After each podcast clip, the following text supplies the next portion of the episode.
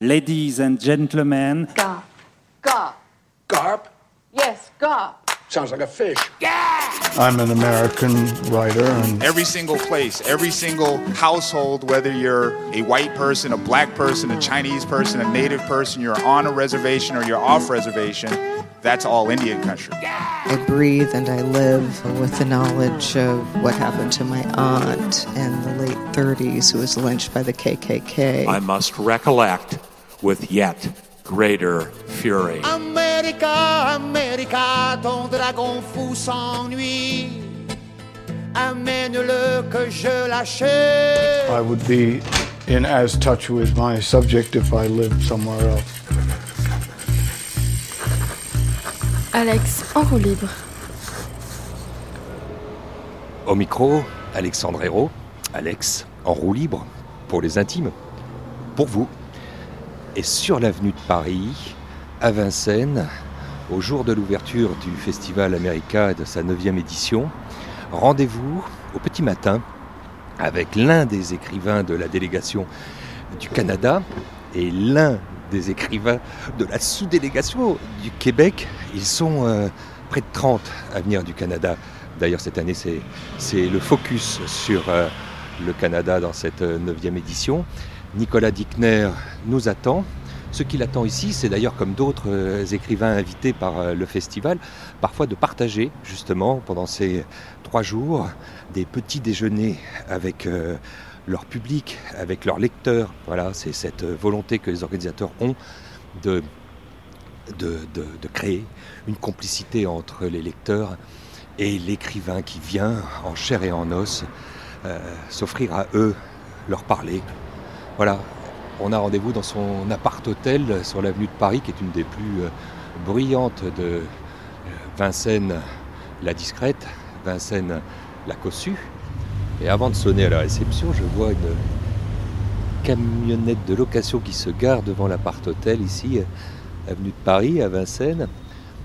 Et manifestement, ils viennent du festival, ils en sont l'émanation, car je vois le badge America sur eux, ça doit être euh, une partie des bénévoles. Et ce qui m'intéresse, c'est qu'ils ont avec eux une myriade de petits paquets cadeaux contenant chacun d'entre eux une bouteille que je soupçonne être une bouteille de vin. Voilà, welcome à America. On n'oublie rien, surtout pas l'accueil.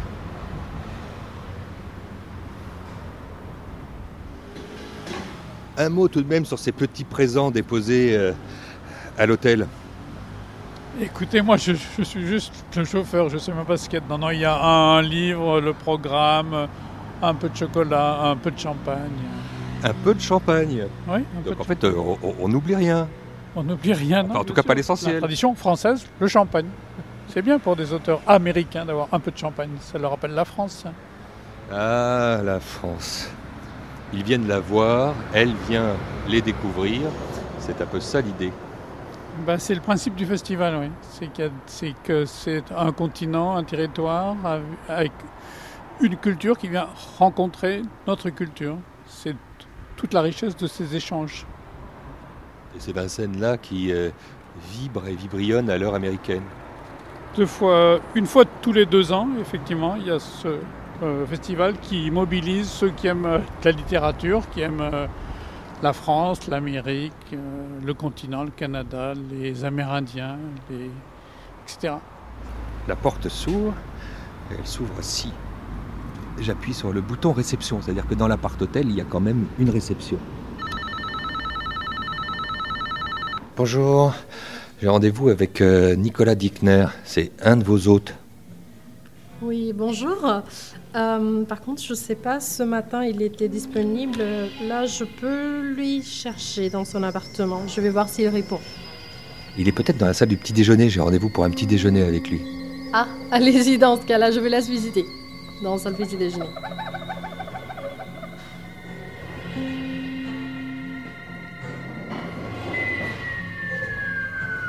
Bonjour. Finalement, euh, Nicolas Dickner, bonjour. Dans quel état je vous trouve? Euh, bien, bien. je dis ça parce que je ne sais pas si vous êtes arrivé par euh, la, la Québec Air ou la Pan America. Euh, Air Canada hier. Je suis euh, non raisonnablement remis de mon décalage horaire. C'est ça qui m'inquiétait, c'est de savoir euh, le jet lag, ses effets euh, tout de suite immédiats. Ouais, ça sur- va, ça va. Ouais, surtout que- surtout qu'il va falloir euh, se concentrer, parler, rencontrer. euh. Oui, ça va, ça commence lentement. C'est ma toute première entrevue. Oui, c'est moi. Oui, vous ouvrez le bal. Mais on l'ouvre de manière. euh, euh, Enfin, ça représente un peu ce que les organisateurs font ici à America, très cher Nicolas. Euh, la rencontre, la proximité avec l'auditeur. Et, et vous savez, vous n'ignorez pas que dans ces, dans ces trois jours là qui commencent, de cette neuvième édition, bah, il y a des petits déjeuners avec les, avec les auteurs, des, qui rencontrent là leur, leur- leur public, leurs lecteurs. Alors que le petit déjeuner, généralement, on, on a envie d'être un peu euh, tranquille. Euh, ouais, ben, vous savez, moi j'ai deux enfants. Alors le petit déjeuner, c'est l'épicentre, euh, l'épicentre de la journée. hein. On met tout en place, puis euh, non, non, c'est jamais une période tranquille pour nous. Il y a des enjeux au petit déjeuner. Ah, tous les enjeux se discutent là. Absolument tous les enjeux se discutent là. J'arrive ici, je pensais euh, que l'appart-hôtel, c'était un concept qui permettait justement euh, aux voyageurs d'échapper aux, aux standards des, hôtels internationaux, les, par exemple les euh, BFM dans la salle de petit déjeuner, les, les- mêmes tasses qu'ailleurs, et qui avait quelque chose de plus, comment dirais-je, de plus personnalisé, de plus intime. Ben, non, un hôtel, pour en avoir fait quelques-uns depuis quelques années, un hôtel, c'est un hôtel. Il y a des variations sur le concept, mais pour l'essentiel, c'est euh, c'est- une drôle de. Un drôle de concept parce que on, on voyage en Amérique, en Europe, euh, n'importe où. Il semble y avoir une espèce de faune relativement uniforme dans ces établissements-là. On voit un- une espèce d'air de famille un peu partout, peu importe où on se trouve. Mais ça, c'est très bien pour commencer cette discussion autour de, votre dernier bébé, parce que 6 degrés de liberté, c'est présenté par votre éditeur français, Le Seuil, comme étant le grand, mo- le grand roman de la mondialisation. Et là, on est euh, les pieds bien tankés dans, dans, dans- l'un des atours de la mondialisation, l'uniformisation. Ben oui, effectivement. Euh, euh, quoique, quoique ce qui m'intéressait, c'était plutôt l'aspect furtif de la mondialisation, alors que là, on est dans sa démonstration la plus, la moins équivoque. Là, on est vraiment dans, dans l'idée que peu importe la salle à manger où vous vous trouvez, que ce soit au Marriott à New York ou au Quality Inn à Matane, où vous êtes toujours un peu dans le même, dans un continuum en quelque sorte. Alors que et, c'est très, très explicite, c'est très assumé. Alors que dans le cas de l'industrie du, du conteneur, qui est également très normalisé, il y a une forme de- de- d'invisibilité. On, table sur un capitalisme furtif. Alors vous l'avez prononcé, le mot, celui qui, euh, euh, qui est présent sur l'intégralité du roman, c'est le conteneur, c'est euh, cet objet assez emblématique de ce qu'est devenu euh, cette planète, de la circulation euh, justement des dix objets dans l'objet, le conteneur. On va parler de tout ça, je vois que vous êtes euh, déjà au petit, au croissant, parce que un breakfast in America, en France, à Vincennes, aussi, ce sont les, les croissants, ce sont les, les pains au chocolat, les petites viennoiseries qui, s'est associé. Euh, au Québec, un petit déjeuner, euh, c'est quoi Ce qu'on mange? Euh, ben, on, mange, on mange beaucoup à la maison. J'ai toujours eu l'impression que les Parisiens mangeaient beaucoup en dehors de la maison, il me semble. J'ai l'impression qu'il y a une espèce d'externalisation de la vie domestique, alors qu'au Québec, enfin à Montréal, on mange chez soi. Qu'est-ce qu'on mange? Un peu de tout. Des céréales, du pain, des fruits, euh, du yaourt. C'est probablement pas très différent de, la France. euh. D'ailleurs, euh, le, travail de la boulangerie s'est énormément développé au Québec depuis, euh, depuis une vingtaine d'années. On trouve d'excellents croissants à Montréal. Alors, je vous invite à venir y goûter. D'ailleurs, on a une... et on a du reste une, pratiquement une diaspora française à Montréal maintenant. Vous savez, on dit que le plateau Montréal est devenu un arrondissement de Paris. Euh, alors, je crois que ça a influencé aussi nos, nos habitudes, par percolation. T'es pas mauvais ce café. Ça, c'est important. Par- parmi les choses euh, qui nous différencient généralement du continent nord-américain, c'est le, café. On, on a- on parle de café américain ici, euh, s'il fallait rester dans les clichés, Nicolas Dickner. Vous êtes plutôt espresso ou, euh, ou jus de chaussette? Oh non, l'expresso, c'est une religion. Le café matinal chez nous, c'est une véritable religion. On monte dans la chambre. Au revoir. Non. Il faut absolument que je fasse le café, l'expresso ce matin, que le matin, le macchiato pour ma blonde. Non, non, c'est, ça se discute pas. là. Ma blonde, c'est une expression ici qui, est, euh, qui, qui- qui paraît un peu, un peu, un peu exotique. C'est même pas ma blonde, on est mariés. Ah, parce que sinon, ma blonde, c'est juste euh, banana. Comment? Banana, oui, tout à fait, tout à fait, oui, oui, exactement. Oui, c'est, un espèce de thème générique ça, qui désigne. euh, qui peut très bien désigner l'épouse, là. Au, au troisième. Mais dans une édition euh, précédente, on est dans l'ascenseur euh, d'America où vous étiez. Bah, vous vous souvenez plus très bien, vous m'avez dit en train d'avaler votre croissant, euh, Nicolas Dickner. Il y, avait déjà toutes ces questions que vous deviez euh, affronter sur, euh, sur ces histoires d'identité, de, territoire. Ah, ben oui, c'est une question récurrente. Les questions de taxonomie, en quelque sorte. Mais c'est terrible la taxonomie. C'est un, drôle de mot, mais euh, ce qu'il représente, c'est terrible. C'est-à-dire qu'on est, euh, enveloppé euh, dans une étiquette. On n'arrive pas à en sortir. On doit expliquer ce que ça signifie. On doit, décoller de l'enveloppe. Ouais, mais c'est, les étiquettes. J'ai une relation d'amour et haine avec les étiquettes. Les gens ne parviennent pas à vivre en dehors des classements, vous savez. Pérec avait bien illustré ça dans, dans ses textes, euh, certains de ses textes qui avaient été rassemblés dans, un, recueil qui s'appelait Pensée classée. Je crois qu'on est, on est fondamentalement, en tant qu'être humain, incapable de, ne pas classer. Et on vit donc en, organisant et en cloisonnant le, réel dans ces catégories-là, mais après, c'est impossible de vivre avec ça. Est-ce qu'on est, est-ce que je suis un écrivain québécois, un écrivain montréalais, un écrivain américain? Au quotidien, je- je- j'essaie de faire mes propres bouquins, d'avoir mon propre regard sur le monde et de me, tout en, tout en m'inscrivant dans une tradition et dans une grammaire qui soit intelligible pour le lecteur, de développer une, forme d'indépendance, une forme d'idiosyncrasie qui fait que mes bouquins ressemblent pas aux bouquins de qui que ce soit d'autre. Alors les étiquettes, on les aime, mais on essaie de vivre sans. Il y a quand même un endroit où vous êtes né. Il y a quand même un lieu. C'était sur le, Saint-Laurent, euh, à Rivière-de-Loup. Euh, ça ressemble à quoi là-bas? Rivière-du-Loup, c'est une petite ville. On est quoi euh, 18 000 habitants, je crois, 20 000 habitants peut-être. Euh, c'est- une ville un peu, comment dire, c'est ni une très grande ville, ni non plus un village. Euh, J'ai grandi dans un bungalow, alors il y avait un aspect... euh, Oui, ben c'est ça, hein, dans la manière dont la, le tissu euh, social, le tissu urbain s'est mis en place au cours du 20e siècle. Au, Québec, on a, subi l'influence euh, des États-Unis, qui sont, nos voisins. Je veux dire, ils sont à une heure de route de, Rivière-du-Loup, les Américains. Puis, euh, évidemment, notre, architecture a été influencée par ça. Alors, j'ai grandi dans un bungalow, même si j'ai pas grandi en banlieue, dans une petite ville. Alors, c'est assez difficile pour moi de décrire ce que c'était euh, que Rivière-du-Loup. Euh, mes parents étaient euh, tous deux issus de familles d'agriculteurs. Alors, on avait une fermette, une espèce de petit chalet où on passait beaucoup de temps. Alors, j'ai grandi à la fois en ville et à la fois en forêt, en campagne. et puis, il y avait la proximité du fleuve, mais en même temps, c'est une drôle de chose, à Rivière-du-Loup. Le fleuve est tout à côté, mais on... euh, C'est pas un endroit où on se baigne, les gens font pas vraiment de navigation, ils vont pas pêcher, alors c'est une espèce de, de comment dire, de, toile de fond, un simple paysage, euh, qui, m'a quand même influencé, mais je peux pas dire que ça a une influence concrète dans la manière dont on vit à Rivière-du-Loup.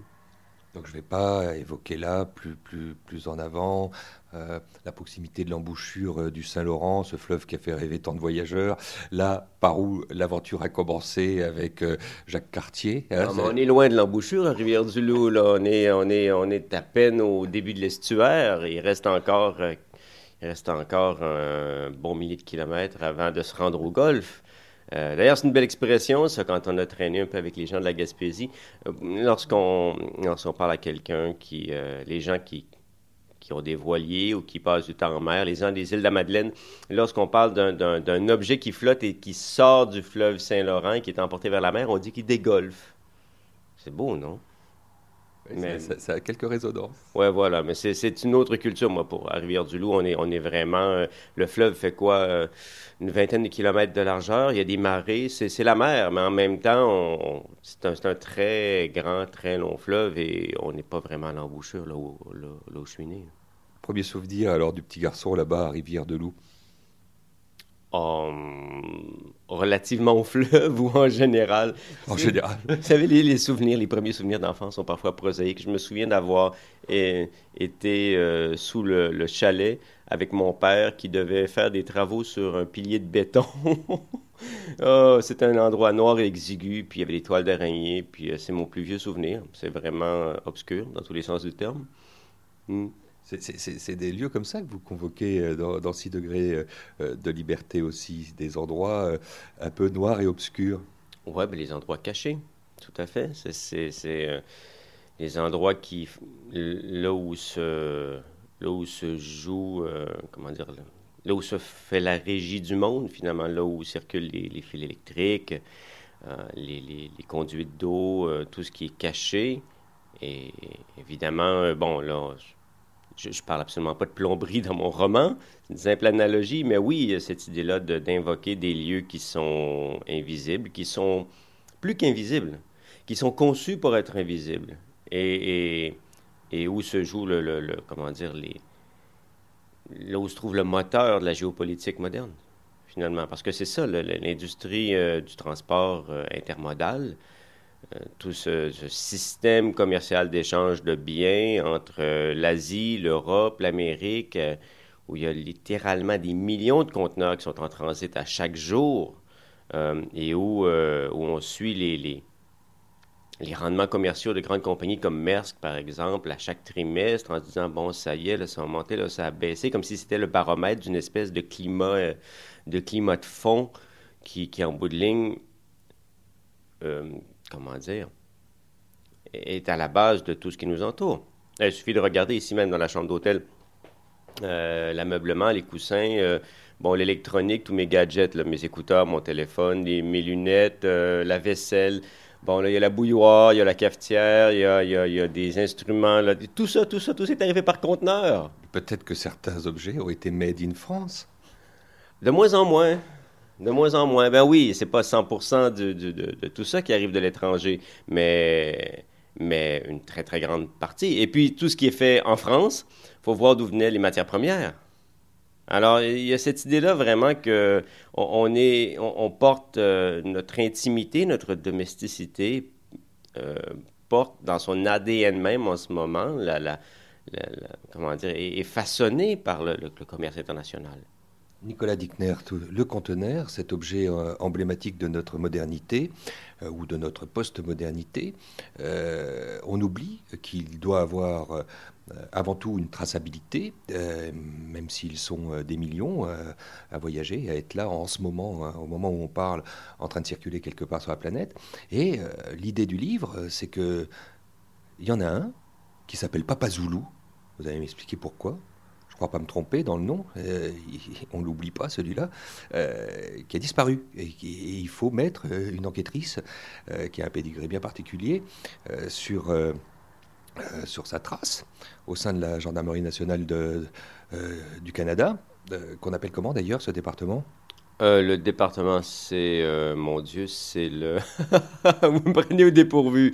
Elle bosse euh, là-bas comme dans une prison. Je vous signale, elle purge une peine, elle doit juste rester tranquille parce que son pédigré de, de monte en l'air, comme on dit, de, de génial à cœur, ou à oui, on dit encore comme ça, parce que Jay, qu'est-ce qui lui est arrivé avant d'arriver dans la gendarmerie nationale?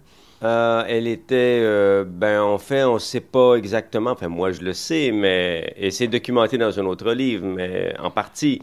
Mais, mais en fait, elle, a fait des, des, des trucs euh, plus ou moins légaux avec des cartes de crédit, et du vol d'identité surtout. On est toujours dans, dans la, on est toujours dans l'invisibilité et dans le maquillage là. Et on lui offre donc, lorsqu'elle lorsqu'elle se fait pincer, on lui offre donc la possibilité, de, en quelque sorte, de, purger sa peine dans la communauté en mettant son expertise au profit de la, gendarmerie royale au sein de l'équipe portuaire, l'équipe d'enquête portuaire qui existe vraiment à Montréal, euh, mais dont c'est pas tout à fait le nom, en fait. J'ai un peu, j'ai un peu maquillé les choses là encore. Et, euh, et oui, elle se lance, mais elle n'est pas, cela dit, elle n'est pas enquêtrice, c'est pas son boulot. Hein. Son boulot, elle, c'est plutôt de faire des, enquêtes sur les fraudes de cartes de crédit, euh, ce qu'elle déteste faire. Euh, et elle se trouve, mais ses, ses coéquipiers, les gens avec qui elle travaille, travaillent sur ce conteneur, Papa Zulu, qui, euh, en quelque sorte, a disparu de la circulation d'une manière... oui, il y a une traçabilité des conteneurs, mais il y en a, il y en a un certain nombre qui... Il y en a des millions en circulation dans le monde. Et il y en a toujours quelques-uns qui, qui, sont en quelque sorte un peu aux abonnés absents. Mais celui-là, pour des raisons très particulières, attire l'attention de la, de la Gendarmerie royale du Canada. Et donc, Jay se lance sur la quête du conteneur, mais pour des raisons tout à fait personnelles, n'est-ce pas? Euh, parce qu'elle elle, elle sent qu'il y a quelque chose là qui, euh, qui est proche de son expérience à elle, et elle soupçonne quelque chose. C'est une femme qui est... Euh, qui a, disons, euh, une riche vie intellectuelle et euh, dont le travail au quotidien, euh, finalement, ne la stimule pas assez. Et qui donc, oui, cherche des, Dans le fond, elle se lance. Au début, je crois qu'elle se lance là-dedans un peu comme on se lance dans des sudoku. Elle, elle a une, espèce de surplus d'énergie intellectuelle et, le problème se pose à elle. Elle se dit bon, allons-y, essayons de le trouver. Et plus elle avance dans, dans cette histoire-là, plus elle s'aperçoit que ça a une portée euh, il se passe là quelque chose qui pourrait euh, avoir une résonance dans sa propre vie. Est-ce que ça a à voir aussi avec euh, ce qui était contenu dans les deux précédents ouvrages, Tarmac et attends l'autre, je Nikolski. Tarmac et Nikolski, cette, cette, peur, cette empreinte, cette réflexion autour de, de, de la fin, la fin, la fin du monde. Il y a assurément... C'est très facile d'invoquer l'apocalypse lorsqu'on parle de, transport intermodal, parce qu'on est, on est euh, très près des questions de, surproduction, surconsommation, de gaz à effet de serre, de rythme de vie, de niveau de vie, les relations entre les pays industrialisés et les, pays en voie d'industrialisation, la manière dont la Chine s'est développée au cours des, quelques dernières décennies comme une espèce essentiellement de... enfin, toute, la, côte de la Chine, c'est une muqueuse industrielle qui essentiellement crache des, des, petits objets en plastique et des circuits imprimés et qui... Alors, dès qu'on s'intéresse à ces questions-là, et c'est en fin de compte, je dirais, s'il y avait une chose que je voulais faire avec ce, roman-là, c'était précisément de, montrer à quel point le transport intermodal, lorsqu'on en parle aux gens, ça, ressemble simplement à, bon, c'est de l'industrie lourde, c'est du transport de boîtes, c'est des boîtes en acier. Non, c'est pas que ça. C'est un, un, un écosystème, c'est un paradigme, c'est un ensemble de règlements, c'est de la politique, c'est de la géopolitique, mais ça, c'est une grille de lecture du monde dans lequel on vit.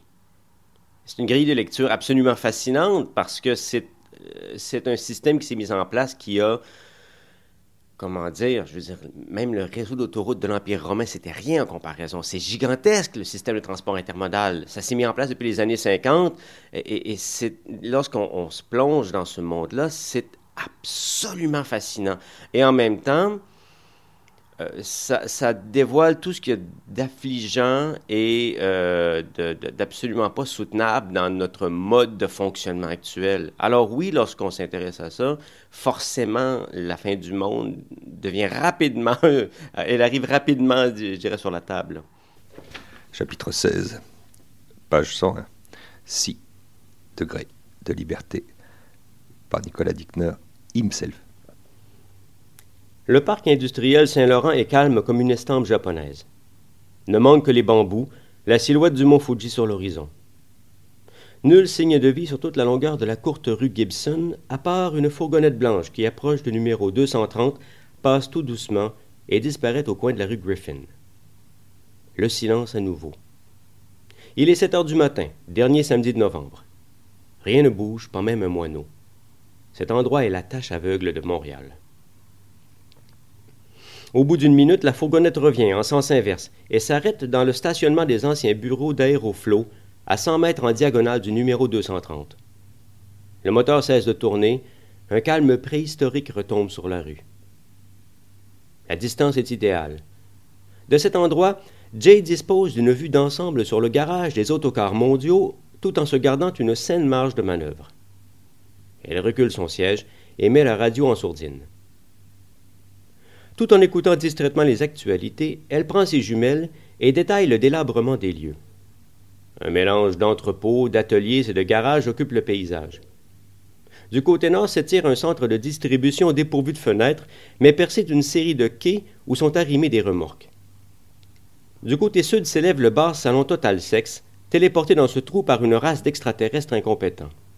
Et juste en face s'étend un terrain vague flanqué d'une borne fontaine isolée qui semble rêver de distants incendies. Le garage des autocars mondiaux paraît particulièrement décrépit dans la lumière rasante de l'aube. Jay examine l'édifice avec soin et ne repère aucune caméra, aucune trace d'activité humaine. Elle ne veut pas prendre de risques. Les reflets dans les vitres empêchent de voir à l'intérieur du garage. Elle baisse ses jumelles songeuses. Et elle a tant étudié cet endroit sur Google Street View qu'elle éprouve une étrange familiarité. L'impression d'avoir une mémoire synthétique. Jay incline légèrement son siège. Cette fourgonnette de location est propre comme un bloc opératoire. Ça sent les solvants et le tapis frais. Pas une égratignure, ni à l'intérieur, ni à l'extérieur. À la radio, on repasse le reportage annuel sur le Black Friday. Les clients écrasés contre les vitres en attendant l'heure d'ouverture des magasins. Les gamins piétinés, les chevilles foulées, les côtes fêlées. Afin d'atteindre une pyramide de Xbox en solde, une femme de Los Angeles s'est frayé un chemin au poivre de Cayenne.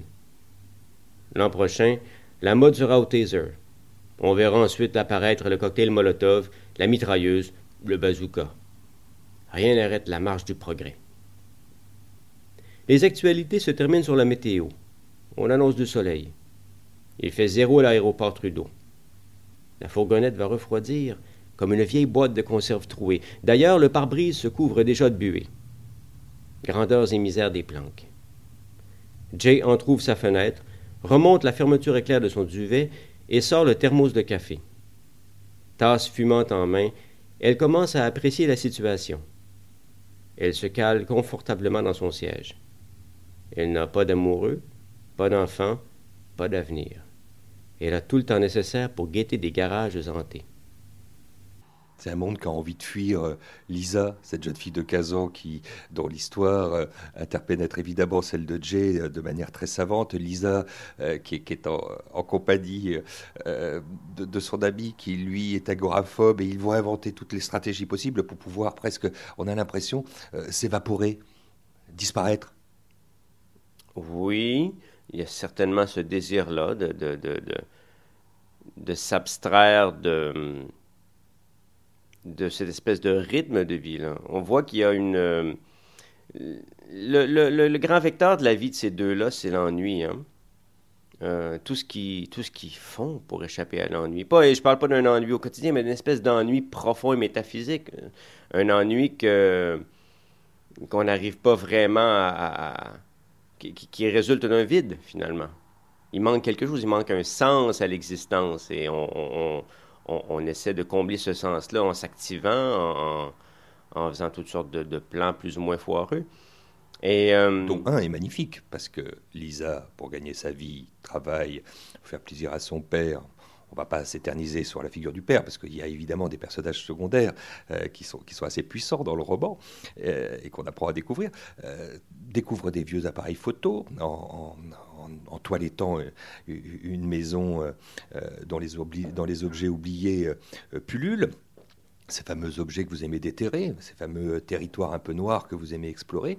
Elle trouve des vieux appareils photo et ces vieux appareils photo vont peut-être servir à essayer de comprendre si on les faisait monter haut, haut, haut avec un ballon rempli d'hélium, euh, haut dans la stratosphère et revenir vers nous, essayer de, produire une série de photos qui nous permettront de comprendre un peu plus euh, l'univers qu'il traverse.